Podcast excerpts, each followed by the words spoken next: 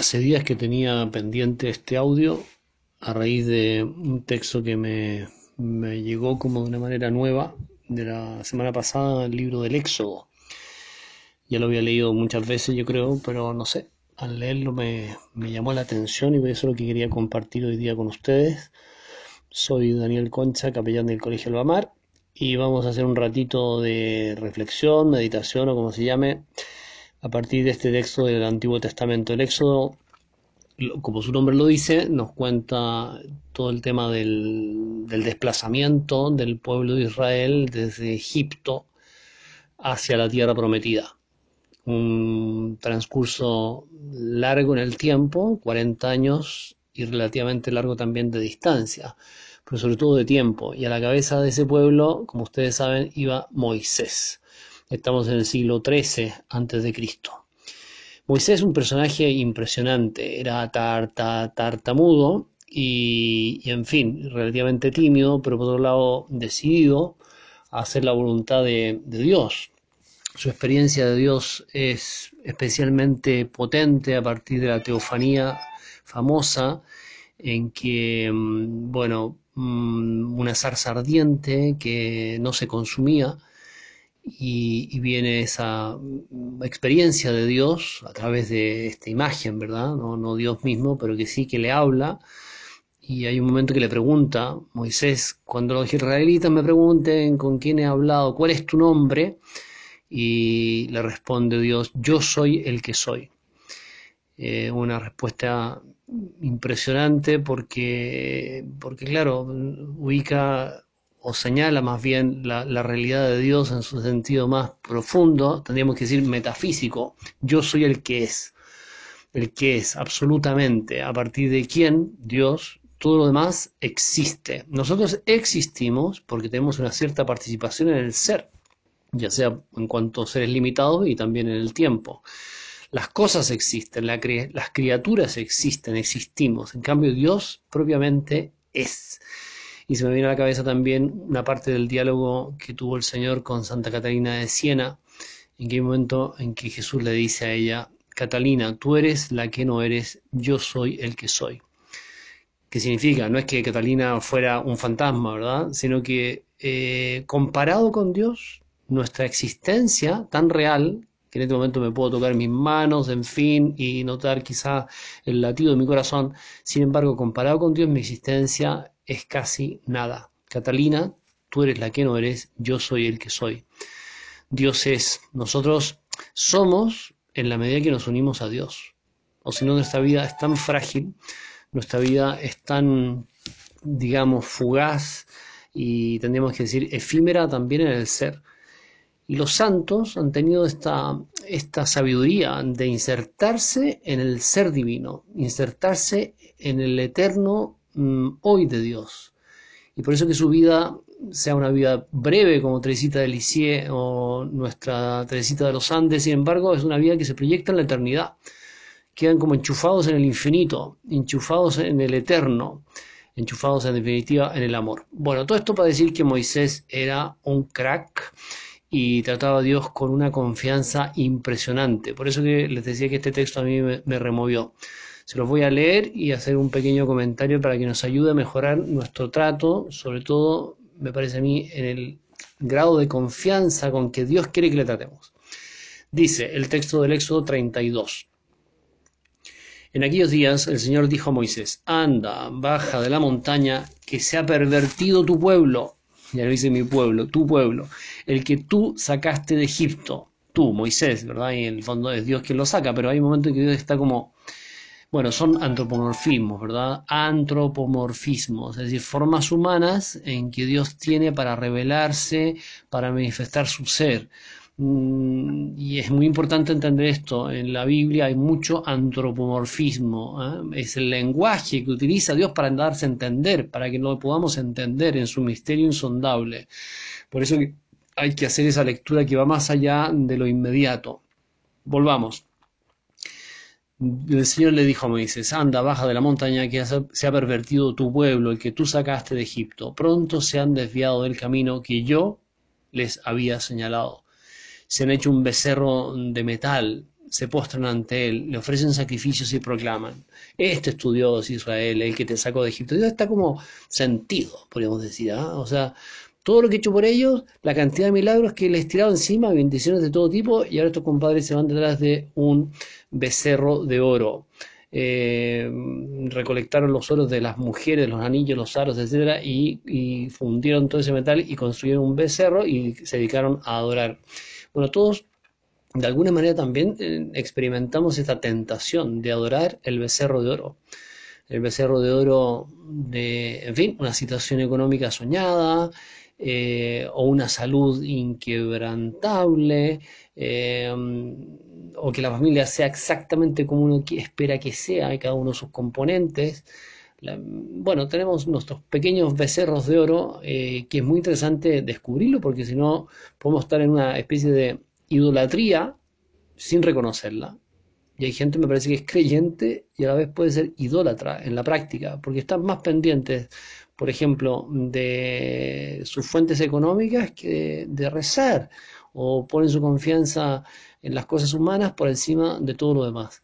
Bueno, entonces también tenemos ahí como una tareita, ¿verdad? De, de, descubrir nuestros pequeños becerros de oro, nuestros pequeños ídolos, idolillos, que a veces tributamos honor y gloria y les prendemos incienso mm, y, eso evidentemente que nos juega en contra. Tenemos que aprender a, adorar a Dios, confiar en Dios y, que todo quede como de alguna manera ordenado, convergente a esa, a esa, a esa realidad absoluta que es el amor de Dios por cada uno de nosotros. El pueblo de Israel, a pesar de tantas manifestaciones del amor de Dios por su pueblo, cae en la idolatría. Se ven tentados a, creer en lo que se toca aquí, ahora. Este becerro de oro brillante eh, al cual le podemos prender velas y sacarle brillo. Bueno, Dios es invisible, Dios es misterioso, Dios no se deja ver tan fácilmente, pero precisamente porque así ponemos en juego la fe, la confianza en Él. Entonces, bueno, está como sentido ¿ah? Dios frente a esta idolatría del pueblo. El Señor añadió a Moisés, veo que este pueblo es un pueblo de dura cerviz, ¿ah? de, dura cabeza. Por eso, y esto es muy notable, déjame, mira, se va a encender contra ellos hasta consumirlos. Y de ti, Moisés, haré un gran pueblo. Insisto que esto es un antropomorfismo, pero que quiere revelar eh, el amor de Dios, que también podríamos decir es sensible, porque ¿qué diríamos de un amor que no sea sensible al desamor? El amor es sensible al amor y al desamor, y Dios le duelen nuestras faltas de correspondencia, le duele nuestra indiferencia, le duele cuando lo postergamos por otras cosas, cuando confiamos más en lo nuestro que en lo suyo. Bueno, entonces aquí se refleja esto, o sea, como un Dios que, quiere recomenzar con otro pueblo y ya está como cansado este pueblo de dura serviz. Pensemos en nosotros mismos, quizá nosotros mismos, tú misma, yo mismo, tú mismo, ¿verdad? Eh, reconocer que eres de, de dura serviz, un corazón un poquito endurecido, un corazón, como dice otro texto también bíblico, un corazón obstinado, obstinado en que las cosas sean como yo quiero que sean, en vez de aceptar muchas veces con sencillez y humildad los planes de Dios y dejarse llevar. Bueno, total, Dios está así y le propone a Moisés un plan alternativo, un plan B. Y viene la reacción de Moisés. Esto es fantástico. Entonces Moisés suplicó al Señor, su Dios, a Dios. ¿ah? Estamos hablando de un Moisés que se entiende con Dios eh, grandísimo, ¿verdad? Eh, el, el, Dios verdadero. ¿Por qué, Señor, se va a encender tu ira contra tu pueblo que tú sacaste, que tú sacaste de Egipto con gran poder y mano robusta? ¿Por qué han de decir los egipcios? Aquí viene un segundo argumento. El primero es como más afectivo, sentimental. Si tú te la jugaste por nosotros, ¿cómo ahora nos vas a dejar en la estacada? ¿Cómo nos vas a dejar a medio camino? Segundo argumento, ¿por qué han de decir los egipcios? Con mala intención los sacó para hacerlos morir en las montañas y exterminarlos de la superficie de la tierra.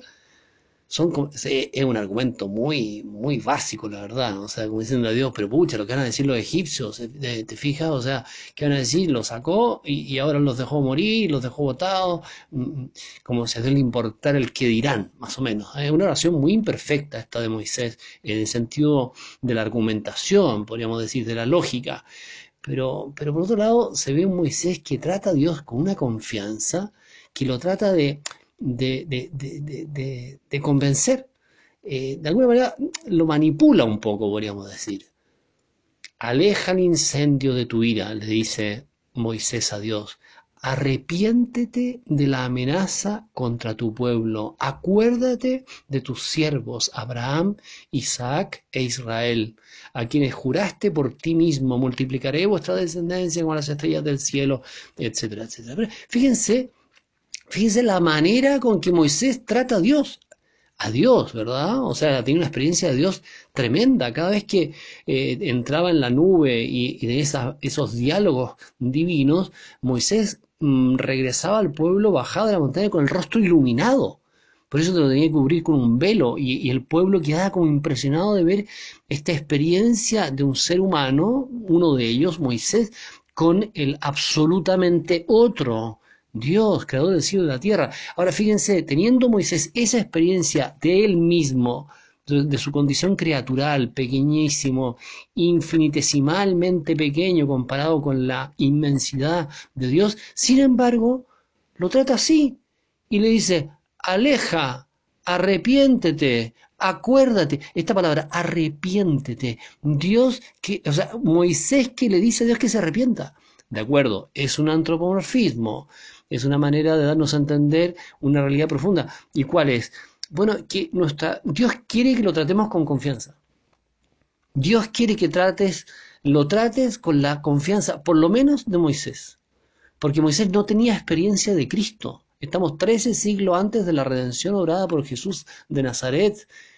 Y por supuesto que Moisés no podía ni siquiera, ni de lejos, eh, digamos, imaginar la presencia de Dios en la Eucaristía y, esa presencia verdadera, real, sustancial que, que entra en nuestra propia vida y la ilumina, la vivifica, Dios con nosotros, pero, de verdad. El Emanuel, el Dios con nosotros, pero de una realidad completamente profunda, auténtica, no simbólica, no es un gesto, sino que es una presencia absoluta. Bueno, nosotros que tenemos esta cercanía podríamos decir física, aunque la palabra física no está bien, esta, esta, esta cercanía misteriosa pero completamente verdadera y sustancial de Dios con nosotros, el Emanuel, ¿cuánto más tendríamos que tratarlo con confianza? Si Moisés se atrevió a decirle a Dios, aleja el incendio de tu ira, arrepiéntete de la amenaza contra tu pueblo, acuérdate de tus siervos Abraham, Isaac, Isaac, bueno, también nosotros, ¿verdad? Tenemos que tratar al Señor con confianza y le damos una alegría. Cuando tú le dices algo al Señor y te desahogas y, y le dices, Señor, estoy al gorro, se podrían utilizar otro tipo de palabras también, pero en fin, se entiende la idea, decir lo que nos pasa, eh, tratarlo con confianza, sin filtro, tal como vivimos las cosas, no buscar palabras más o menos elegantes, más o menos bien dichas y, en, eh, y en, alguna lengua muerta, digamos, y entonces Dios me va a escuchar, cuando yo le hable en latín me va a escuchar, cuando le hable en griego me va a escuchar, cuando yo diga frases bonitas, no, Dios quiere que lo tratemos con esta confianza, fíjense, ¿ah? un, hombre que se atreve a, darle una orden a Dios, ¿ah? arrepiéntete. Y evidentemente que ahí está la inspiración de Dios mismo, o sea, es Dios mismo quien inspira a Moisés a que lo trate así.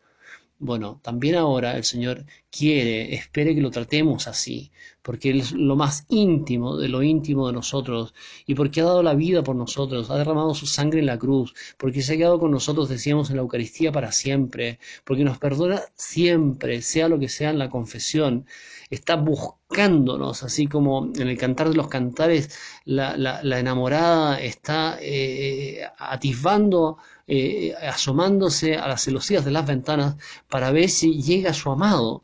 Bueno, es una imagen de, un Dios que está siempre buscándonos. ¿Y qué es lo que busca Dios? busca con nosotros, busca en cada uno de nosotros un trato de intimidad.